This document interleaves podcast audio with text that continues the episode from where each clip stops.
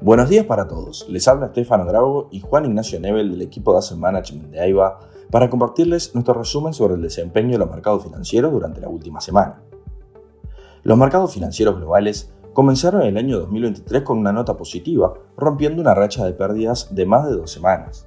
En este sentido, los principales índices en Estados Unidos terminaron con avances tras comenzar la semana negativos hasta el viernes, donde las acciones vieron un gran repunte luego del informe de empleo, que mostró una desaceleración en el crecimiento de los salarios, lo que podría aliviar las presiones inflacionarias.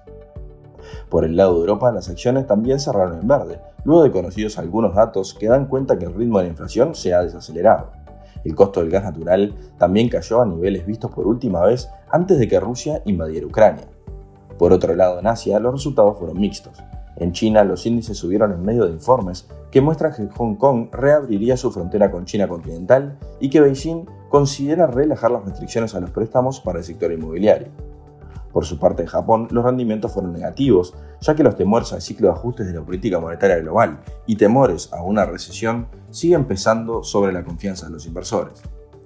Enero es un mes sumamente importante para los mercados y que sigan muy de cerca los inversionistas. Históricamente, el desempeño de los índices en enero ha sido un fuerte indicador de lo que sucederá durante el resto del año. Esto se basa en que el 71% del tiempo desde 1929 el S&P 500 ha registrado un rendimiento positivo para el año tras ganar terreno en enero y de manera contraria ha registrado una pérdida anual cuando ha caído el primer mes del año. Luego de cerrada la primera semana del año, los inversores ya tienen la mirada puesta a la temporada de ganancias del último trimestre del 2022. En este sentido, los principales bancos reportarán el viernes y la mayoría de los analistas han reducido sus expectativas. En los últimos tres meses, los analistas redujeron sus estimaciones de ganancias por acción para el cuarto trimestre de las empresas del S&P 500, en un promedio del 6,5% según FactSet. Esa cifra supera la reducción promedio del 3,8% observada antes de las temporadas de ganancias en los últimos 20 años.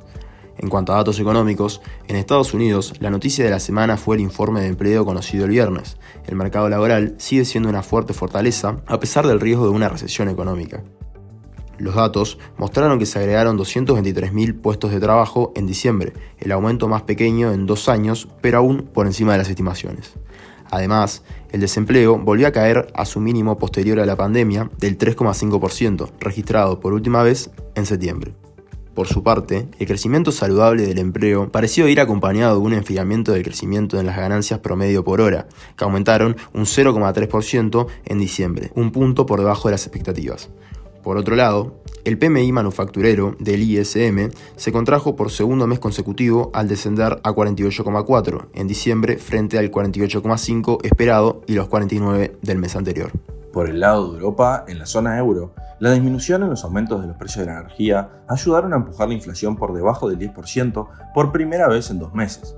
En este escenario, según los datos oficiales, el IPC preliminar de diciembre se situó en el 9,2% interanual, por debajo del 9,7% esperado por el mercado. Aún así, la inflación subyacente se aceleró al 5,2% frente al 5% de noviembre. Por su parte, en Alemania, la inflación se moderó por segundo mes consecutivo al situarse en el 8,6% frente al 9% esperado y el 10% registrado en noviembre. Con los resultados disponibles hasta el momento, la Oficina Federal espera que en promedio en 2022 la tasa de inflación sea del 7,9% para Alemania. Además, la tasa de desempleo de diciembre mejoró al situarse en 5,5 frente al 5,6 esperado. En cuanto al mercado de renta fija, si bien el informe laboral mostró un aumento mensual de empleo, también indicó una desaceleración en el crecimiento de los salarios y por lo tanto elevó los precios de los bonos de Estados Unidos ya que alivió las preocupaciones de inflación.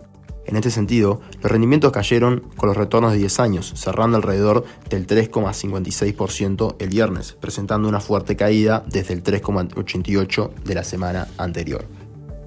Estamos entrando en otra semana crucial para los mercados. En Estados Unidos se destacan las declaraciones de Powell del martes, el IPC de diciembre y el comienzo de la temporada de resultados del cuarto trimestre del 2022. Por el lado de Europa tendremos el PBI en Reino Unido y también la temporada de resultados del último trimestre del año pasado. Hasta aquí llegamos con nuestro resumen semanal de noticias. Cualquier consulta o comentario adicional, no duden en contactarnos a nuestra casilla de Investment Support. Muchas gracias.